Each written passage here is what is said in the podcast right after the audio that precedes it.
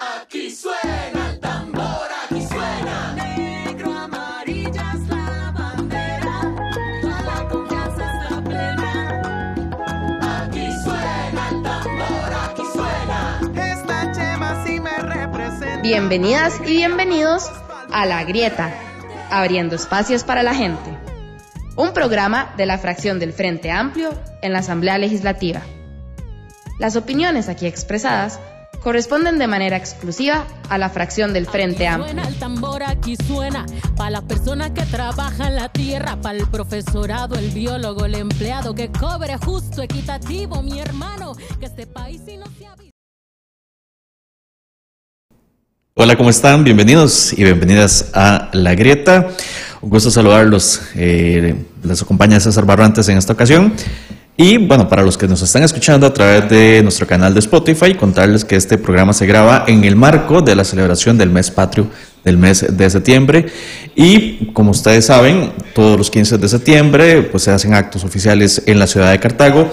Y en ese contexto queríamos aprovechar eh, para hablar justamente ah, de la provincia de Cartago, sus necesidades y el trabajo que está haciendo desde la Asamblea Legislativa al Frente Amplio para atender las necesidades de eh, la provincia de Cartago. Para hablar de ese tema nos acompañan, nos acompaña esta, esta- en esta ocasión el diputado Antonio Ortega, nuestro diputado por Cartago y también integrante de la Comisión Especial para la provincia de Cartago. ¿Cómo estás, Antonio? Bienvenido nuevamente. Muy amables, muchas gracias y buenos, buenas tardes a todas las personas que nos ven y nos escuchan y nos van a escuchar después en el podcast. Así es. Y hoy nos acompaña haciendo su debut también eh, Reina Casco, que es asesora del despacho de Antonio Ortega. ¿Cómo estás? Bienvenida. Hola, muchas gracias. Este, nos escuchan y nos ven. eh, un gusto estar por acá. Así es, bienvenida y cuando quieras, este espacio está abierto también para todos los, eh, para todos los despachos, para todas las asesorías. Antonio, hay muchísimos temas eh, que tocar, no nos va a alcanzar el tiempo para hablar de todos ellos, pero hablemos puntualmente de, desde el despacho del diputado Antonio Ortega, qué es lo que se está trabajando y cuáles son las preocupaciones desde el despacho y desde la fracción sobre lo que se tiene que hacer para la provincia de Cartago. Bueno, es integral. eh, temas de producción, temas relaciona- relacionados con transporte público y infraestructura, obviamente el más visible y el más triste y el más terrorífico, la autopista Florencio del Castillo, eh, que eh, es una tragedia nacional que so- no solo implica Cartago, implica el este de San José, implica la zona de Los Santos, implica el Caribe, porque es una ruta para el Caribe también, implica Pérez Celedón y implica el sur del país. Eh, a propósito de la independencia y la soberanía, es una autopista que se le ha entregado y ha sido ordeñada por empresas privadas y políticos de turno y no se ven resultados, lo que se ve es un caos. En otros temas también el tema eh, de el desarrollo rural. No solo en Cartago, sino en Costa Rica tenemos a nuestra ruralidad, tenemos a los territorios a la intemperie. Es decir, hace tiempo se dejó de tener modelos de desarrollo para las regiones y nosotros hemos aportado nuestro granito de arena en materia productiva y en materia de turismo rural comunitario. Creemos que Cartago cuenta con, las, con, las, con los elementos, las características para eh, un desarrollo de, de turismo rural comunitario eh, integral que sea ejemplo a nivel nacional y tenemos eh, convivimos en diferentes eh, tipos de turismo. Turismo arqueológico, histórico, de aventura, paisajístico, gastronómico y hasta religioso. Entonces, tenemos muchas razones para trabajar en pro de, de Cartago. Lo tenemos también articulado con grupos de la academia, grupos productivos y además también un trabajo eh, muy fuerte en materia de control político y de denuncias a irregularidades. Al mismo tiempo también eh, trabajamos con productores del agro, con productores lácteos, con productores ganaderos eh, y con productores, con agricultores, también en diferentes iniciativas de ley y también como eh, intermediador entre eh, estos grupos y el INDER, el Ministerio de Agricultura, el MOP, el CONAVI, entonces tenemos una, un portafolio muy lleno en Cartago. Y no nos va a alcanzar esta media hora para Sí. hablar de todos ellos. Que yo hablo mucho además. Pero sí es importante, me gustaría empezar por lo primero que decías. Eh, hemos sido muy beligerantes, eh, Antonio, con el tema de la Florencio del Castillo. Se han hecho ya varias denuncias eh, por parte del despacho eh, tuyo y realmente es una preocupación y nos gustaría retomar mucho ese tema, Antonio, porque hay muchas irregularidades y es una ruta demasiado importante que ha sufrido atrasos inaceptables, ¿cierto? Sí, eh, inaceptable. Y lo más inaceptable es que existe una ley, una ley número 9397, que fue aprobada en el 2016, que fue iniciativa del Frente Amplio, fue votada de manera unánime por la Asamblea Legislativa en ese momento y dotaba al gobierno de la República, al que fuera, al que, al que tenga la bondad, como dirían en Colombia, de hacerlo, eh, de negociar un fideicomiso de obra pública para ampliar la Florencio del Castillo, pero también para culminarla, porque la Florencio del Castillo está inconclusa, tenía que llegar hasta garantías sociales y no sé qué pasó, pero quedó en, en, en Hacienda Vieja. Es una autopista que termina en un lote baldío. Los dos últimos gobiernos del PAC, lejos de hacer cumplir la ley y hacer las negociaciones eh, con un fiduciario privado o público, porque la ley es bastante amplia, lo que hizo fue entregarle la mitad de la carretera a Meco y la otra mitad a H. Solís, y es la desgracia de Hacienda, de, de la Lima Taras, que yo creo que eso ya no tiene, yo, yo creo que no existen las palabras para describir ya lo que es ahí, lo que ha existido y el contrato, el contrato leonino que se hizo ahí. Y la otra parte de la carretera, la que ya tiene que ver más con la parte de la Unión, de Tres Ríos, de San Diego, por, de donde es Reina, que según la NAME es eh, cuando estalló el escándalo Cochinilla, es eh, la carretera que más sobreprecios tenía por kilómetro eh, por parte de las empresas. Entonces, esa, es la realidad. Y lo, que, y lo que está en el fondo son cientos de miles de personas que pasan dos, tres horas al día en un bus, que no tienen vida familiar, que llegan a su casa cansados, eh, producción que no llega o que llega mal, o también una inversión que no termina de llegar a la provincia de Cartago porque no les es viable eh, lo- estar en un estacionamiento varias horas al día, como es la pista. Así es, algo completamente lamentable. Aquí estoy viendo un dato que, me pasaron, que nos pasaron justamente del despacho tuyo, Antonio. El 85% de las hortalizas de consumo nacional se producen en la provincia de Cartago. Y cuando hablamos de esto, volviendo al tema de la infraestructura, hay que recordar que los problemas de infraestructura reina son mucho más que solamente la Florencia del Castillo. Hay muchas necesidades en cuanto a infraestructura en Cartago, ¿cierto? Claramente, eh, temas de infraestructura abarcan educación, salud, este, di, eh, uno de los temas más grandes, eh, creo que Antonio lo mencionó, es di, la construcción del hospital, ¿verdad? Que ahorita está en condiciones de infraestructura bastante mal y esto es un tema que hay que posicionarlo más eh, y ver qué está pasando para la construcción de este, de este hospital, que ya ha avanzado, se ha gestionado eh, cuestiones del terreno y demás, pero este, sí, seguimos como pendientes de eso. Y bueno, también uno de los temas que el despacho también, bueno, de, los, de las problemáticas que más recibimos dentro del despacho de esa infraestructura en los colegios, en las escuelas, este, que no están con las condiciones, ya no tienen la capacidad también para la demanda de matrícula y demás. Entonces, eh, claramente, pues ahí es una situación que viene desde Grano de Oro en Turrialba hasta Tres Ríos, que es de donde yo, de donde yo vivo, y que estamos muy cerca acá de San José, pero bueno, es en Paraíso, este, cuestiones de seguridad también de los colegios, entonces eh, sí. Es uno de los temas también que, que la provincia pues demanda bastante en tema de infraestructura.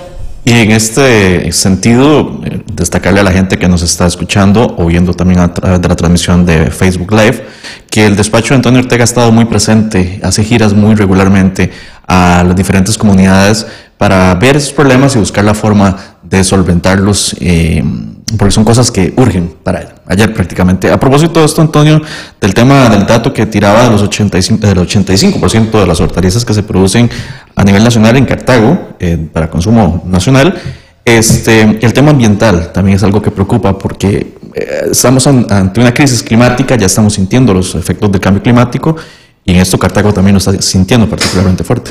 Sí, los, los estragos que suceden todos los inviernos se han incrementado, como sucede con la crisis climática, eh, golpea más a las personas más vulnerables, es una crisis que eh, incrementa la desigualdad social planetaria, no solo, o sea, no solo en Cartago, sino que en el mundo Centroamérica va a tener más riesgos de que la gente muera por el cambio climático que otros lugares del planeta.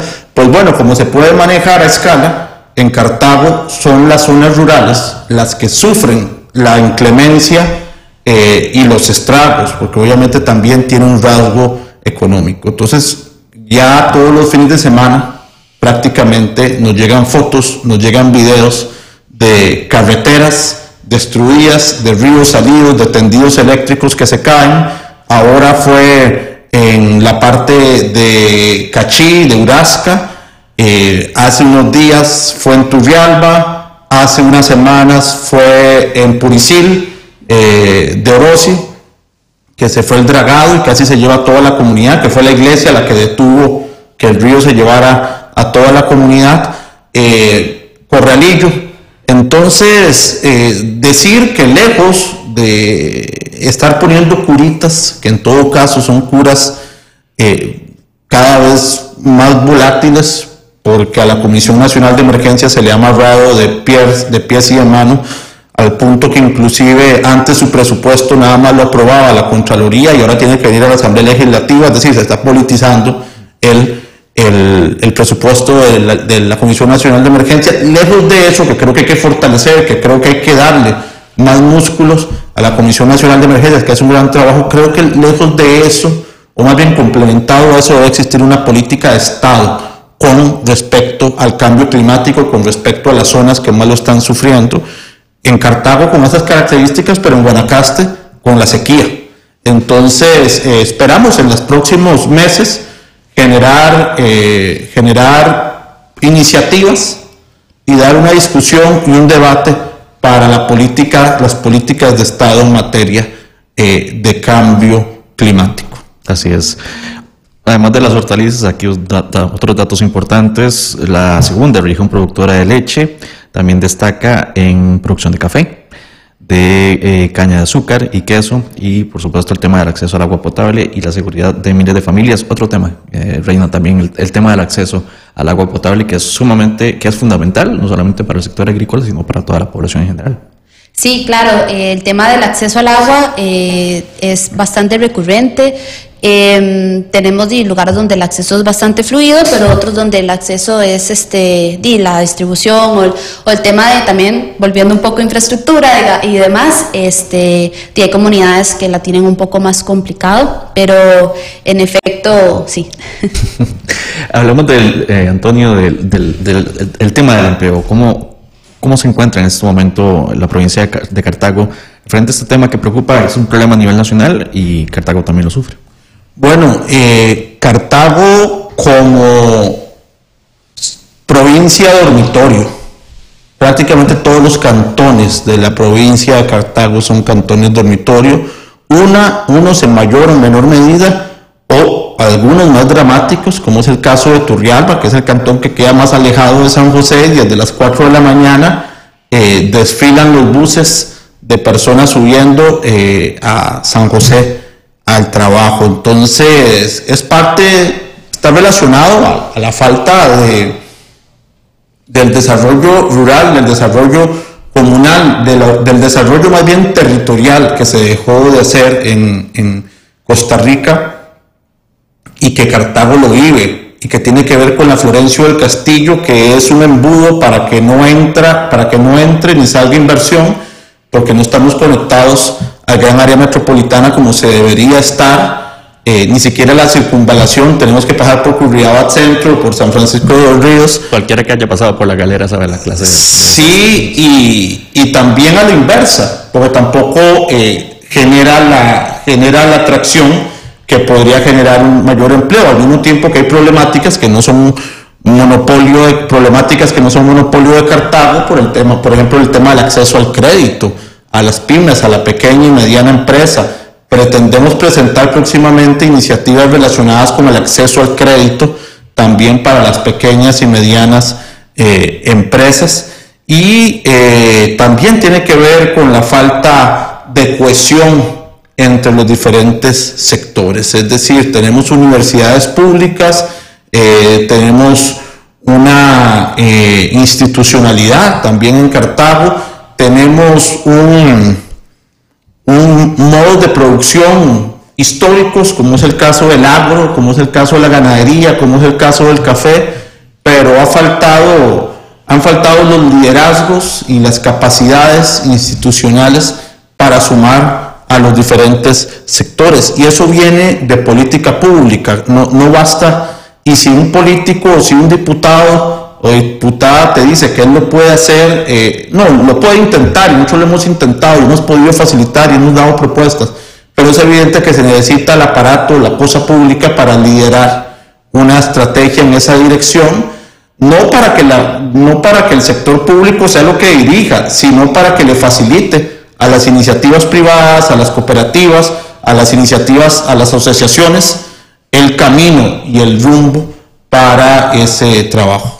Cuesta creer, Antonio, que una provincia tan rica, con tanta riqueza, sea una provincia dormitorio. Totalmente, eh, y, y, se agrava, y se agrava cuando nos damos cuenta que lo que tenemos de personas, el grueso del desempleo somos personas jóvenes y son mujeres. Sí, muy preocupante. Queríamos retomar, y, y, esto con Reina, que lo mencionabas, el, tema del hospital. Es, es, un tema preocupante. Hace muchos años se viene exigiendo que esto se solucione y pues seguimos sin tener una solución integral para la, para la provincia. Sí, claro. Y bueno, eh, mencioné el hospital de Cartago, ¿verdad? Pero también en Turrialba es una de las... Eh, de las situaciones que también se deben de atender eh, y claro el aumento de la, de la población y también crece con eso pues la atención y demás eh, y di, este, no hay como las, eh, las condiciones óptimas eh, para poder desarrollar correctamente o como se debería el servicio este, de salud em, en la provincia. Y también, bueno, en algunas mencioné las clínicas, no creo si lo mencioné, pero bueno, hay clínicas de salud que también están en proyecto. Por ejemplo, en La Unión, me parece que en Paraíso, este, hay varios proyectos de crear, eh, bueno, con, junto con la caja, eh, clínicas de atención para, como también para tener, ampliar este servicio de salud en las, en las comunidades. Por ejemplo, en la Unión es una de las, en San Rafael, es una de las clínicas que está, este, un proyecto muy bonito que ya lleva varios años y se espera que para el 2024 esté ya el proyecto esté realizado. Ojalá que sí. Estamos en la grieta conversando con el diputado Antonio Ortega, nuestro diputado por la provincia de Cartago y que también es parte de la Comisión Especial para la provincia de Cartago, aquí en la Asamblea Legislativa. También nos acompaña en esta ocasión su asesora, eh, Reina Casco. Eh, desde la Comisión eh, Especial para la provincia de Cartago, eh, Antonio, nos gustaría que nos cuentes un poquito en cómo ha trabajado, cómo viene trabajando esta comisión, si, qué tipo de audiencias ha tenido. Estábamos hablando del tema del hospital, este, pero Tal vez que nos cuentes un poquito ya como para ir cerrando esta labor que se está haciendo desde la comisión y el Frente Amplio, por supuesto, en ella. Creo que es una comisión que lamentablemente no ha sido tan fluida y no ha tenido una agenda tan cargada como uno esperaría. Es algo que se está trabajando. Eh, creo que la responsabilidad es de la presidencia, ya hemos conversado sobre eso, me parece que no se ha trabajado de, de la manera, eh, vamos a ver, de la manera que uno esperaría, uno entiende que estamos entrando y, todo lo demás, sin embargo creo que hay avances. Por ejemplo, eh, logramos eh, una iniciativa para abrir un expediente de investigación para el tema de la Florencio del Castillo, porque no solo son los datos alarmantes o el día a día de las personas, sino que también hay letra menuda que queremos leer de contrataciones, eh, de licitaciones, de por qué se rechazó o no se hizo cumplir la ley y se entregó otra vez la autopista, o se partió la, la autopista a la mitad y se le entregó a una empresa y la otra empresa, ambas cuestionadas en el caso Cochinilla. Y es una investigación que vamos a llamar en audiencia a los diferentes eh, responsables y esperamos buscar eh, no solo una, una cronología de los hechos, un aprendizaje, sino también los responsables y que esto nos sirva para que independientemente del gobierno que esté, no se repitan los errores y también obviamente se construya la Florencio del Castillo, que sería el fin, el fin también de todos estos esfuerzos. Respecto al tema de salud, eh, se llamarán audiencias también a las autoridades para hablar del tema del hospital, de estas clínicas que... Estaba programado para el jueves pasado, pero se canceló eh, la audiencia, iba a ir los representantes de salud, salud y tengo entendido que también iba a ir el grupo, como el grupo pro hospital, que ellos se oponen a la construcción del hospital en el actual terreno. ¿Y por qué se oponen? Eh, se oponen por eh, una serie de cuestionamientos sobre el terreno, sobre las características, sobre la cercanía con la zona industrial y sobre eh, el sitio y algunas aparentes fallas que están en el sitio donde se va a construir el hospital. Los señores de la caja dicen que la infraestructura que se va construir cuenta con la tecnología para superar el tema sísmico. Entonces nos interesaba ver ese, esas audiencias con ellos, lamentablemente no se ha dado. Esperamos y sin duda alguna vamos a, estar informándoles. Así es, estaremos divulgando tanto aquí en la Grieta como en nuestros otros canales de comunicación de la fracción del Frente Amplio. Ya para ir cerrando, Reina, tal vez es importante, bueno, lo que decíamos al principio, el despacho se está moviendo constantemente, está yendo a las comunidades, pero bueno, importante tal vez destacar, y no sé si tienes por ahí el dato, los, el contacto que se puede, que, que puede tener la gente de la provincia, si quiere conversar con ustedes, si necesita poner alguna denuncia, tal vez para que nos dejes ahí por ahí el datito, para que la gente sepa dónde puede contactar al despacho del diputado Antonio Ortega. Claro, eh, parte de- del despacho hemos procurado atender eh, las, las demandas que llegan, las problemáticas, a los grupos que nos piden espacio y bueno, por correo electrónico puede ser a reina con y punto casco arroba Así como asamblea, suena, ajá, casco, Casco. así como suena, arroba asamblea punto geo punto cr o al correo de Antonio, que es antonio punto ortega arroba y si no también pueden llamar al número 2531 6380 Vamos de nuevo, Reina. punto casco, casco. arroba asamblea punto geo punto cr o al 2531-6380 y ahí buscamos un espacio para poder atender. O al correo de Antonio, que es Ajá, Antonio. Antonio.ortega, igual arroba asamblea punto geo punto cr, la misma. Espero que les haya dado tiempo de apuntarlo. si no, ahí queda para que lo vuelvan. Y en la página de la Asamblea Legislativa pues también es. salen los correos electrónicos y extensiones para que puedan llamar. Así es. Un último mensaje, Antonio, ya para cerrar, este, para la gente de la provincia de Cartago. Eh, como decíamos al inicio de, esta, de este programa, eh, es- lo grabamos en el contexto del mes patrio y aprovechamos para hablar de la provincia de Cartago. Un último mensaje para las personas que viven y que son cartagas de corazón. Bueno, en primer lugar, un agradecimiento por el apoyo, por el apoyo diario. Eh, decirles que desde la fracción del Frente Amplio y desde el despacho de este su servidor estamos haciendo un trabajo serio en diferentes aristas para mejorar las condiciones de vida de las personas de Cartago y las personas de todo el país, eh, que sabemos las diferentes necesidades y las desigualdades que se conviven en la provincia, que no hemos tenido problemas en consensuar propuestas con otros diputados, con el propio gobierno, con eh, ministros, en pro de la agenda eh, que desarrolle la provincia de manera integral, turismo, economía, empleo, ambiente, infraestructura y movilidad, que son temas eh, muy importantes y decirles que nuestro despacho y nuestras luchas siempre están abiertas para las causas de Cartago. Así es. Muchísimas gracias, Antonio Ortega, nuestro diputado del Frente Amplio por la provincia de Cartago, de Paraíso. De Paraíso de Cartago, un saludo también a las y los paraiseños. Muchísimas gracias, Antonio. Gracias, Reina, también por estar, por acompañarnos y que no sea la última. ¿eh? No, de fijo no. Así es. Y a ustedes muchísimas gracias por eh, escucharnos en esta ocasión. Hasta la próxima.